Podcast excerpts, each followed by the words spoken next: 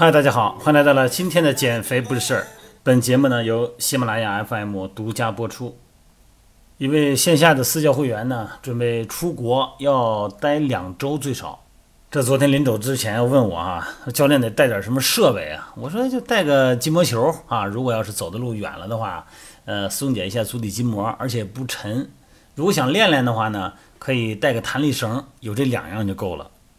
但那如果要是啊，这国外要是那个我去那地方如果没有健身房怎么办呢？我徒手训练的视频啊，领导给发给我了，但是我觉得呃，这个好像还得用点抗阻力，要一点重量啊，要一点分量的东西。这弹力绳有没有大阻力的呀？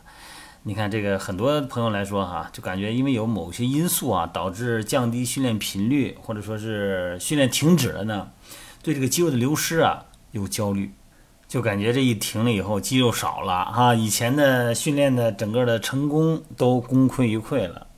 那么这个音频呢，给大家再次哈分享一下，这个一段时间不练肌肉呢，呃，估计会有流失的一个概率。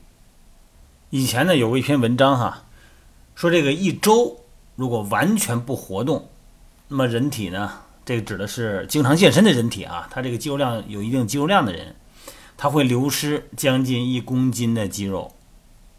啊，同类报道也有显示哈，十天左右不运动不活动，啊，那么经常健身的人呢，这个二型的肌肉纤维的大小会降低百分之十一。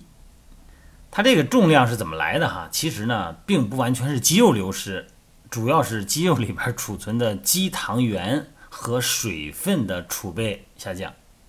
这以前聊过这个话题哈，昨天这朋友挺着急的哈，用音频的方式跟你说吧，可以理解哈。有时候健身的人嘛，他习惯于那个身上那种气吹起来那种胀胀的感觉，哎，这一动啊，这身体都胀，后背紧，哎，这个肩膀的都是很饱满的感觉。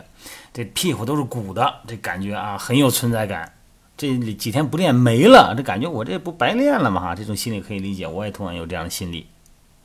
但这个所谓的没了哈，那个气儿，气球的气儿小了，这小的是什么呢？是肌肉里边储存的糖原啊。咱们吃完主食以后呢，有一部分呢会变成肌糖原啊，血糖会做储备，那过量的呢才会变成脂肪。那么肌糖原的储备呢，跟你的训练水平密度有绝大的关系。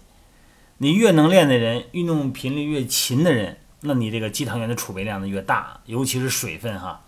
咱们的水分呢，主要都是在肌肉里边，所以说糖原和水分对这个肌肉的大小呢，那是太重要了哈。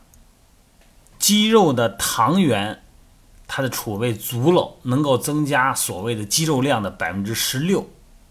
那么，如果你一个礼拜不练，一点都不练了，那你不受刺激嘛，肌肉自然不会储备能量，储备这个肌糖原。那么你的肌糖原的水平呢，会下降百分之十八左右。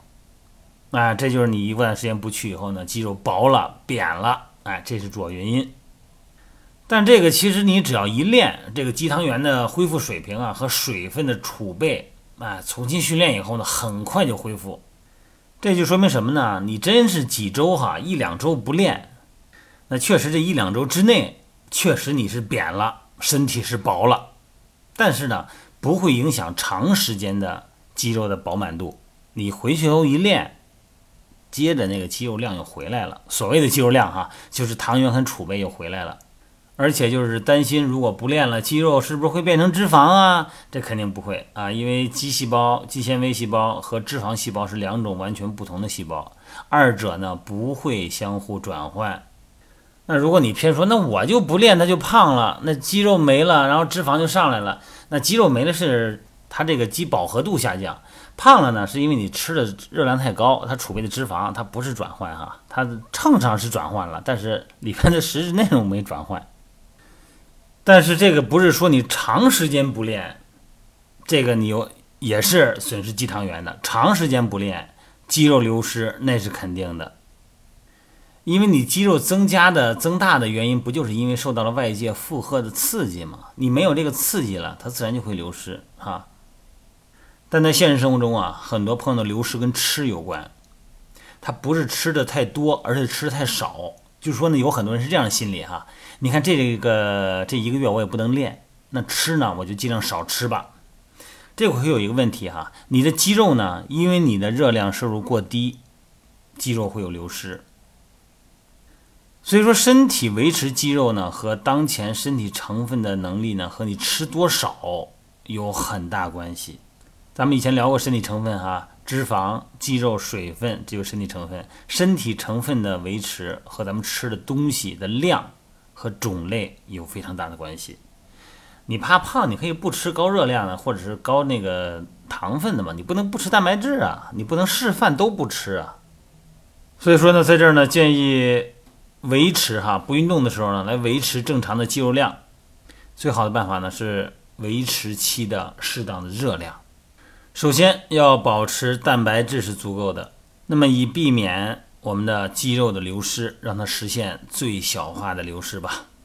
那肌肉量的蛋白质量的补充呢，还是按照每磅体重一克的蛋白质来补充，一磅呢是零点九斤哈。蛋白质是补充，另外一个呢就是身体的肌肉刺激。你虽然不能去大强度撸铁了，你做做正常的徒手训练，这个还是很方便的嘛。而且保持肌肉的活性，不见得非得是力量训练呢，跑跑步、游游泳、骑骑自行车也都可以。你反正不可能一动不动吧？还是那句话，如果你长时间健身了，这个肌肉里边呢，它储备的肌糖原、水分。会因为长时间不练而流失，但是肌肉里边的肌缩、腱缩这些神经感受器，也就所谓的肌肉记忆，它是非常强大的。流失肌肉呢，会在力量训练之后一段时间以后，很快就会回来。好了，各位，咱们就聊到这儿哈。出门玩也好，工作也好，呃，角色变了哈，在家呢是以健身为主啊，呃，工作呢跟健身可能是并存。呃，这直热的这个执迷的爱好者啊，但出门以后呢，可能是以玩为主啊，以工作为主。健身呢，可能是有空是见缝插针，只要心里有健身呢，捎带手做做开合跳，捎带手呢做做俯卧撑也都是可以的。但是别因为这个伤了筋动了骨啊，别太着急了啊，别太辛苦了。因为我知道以前有个朋友是为了健身哈，在他不是在国外，在外地啊，以前没有这么发达的健身房的网络。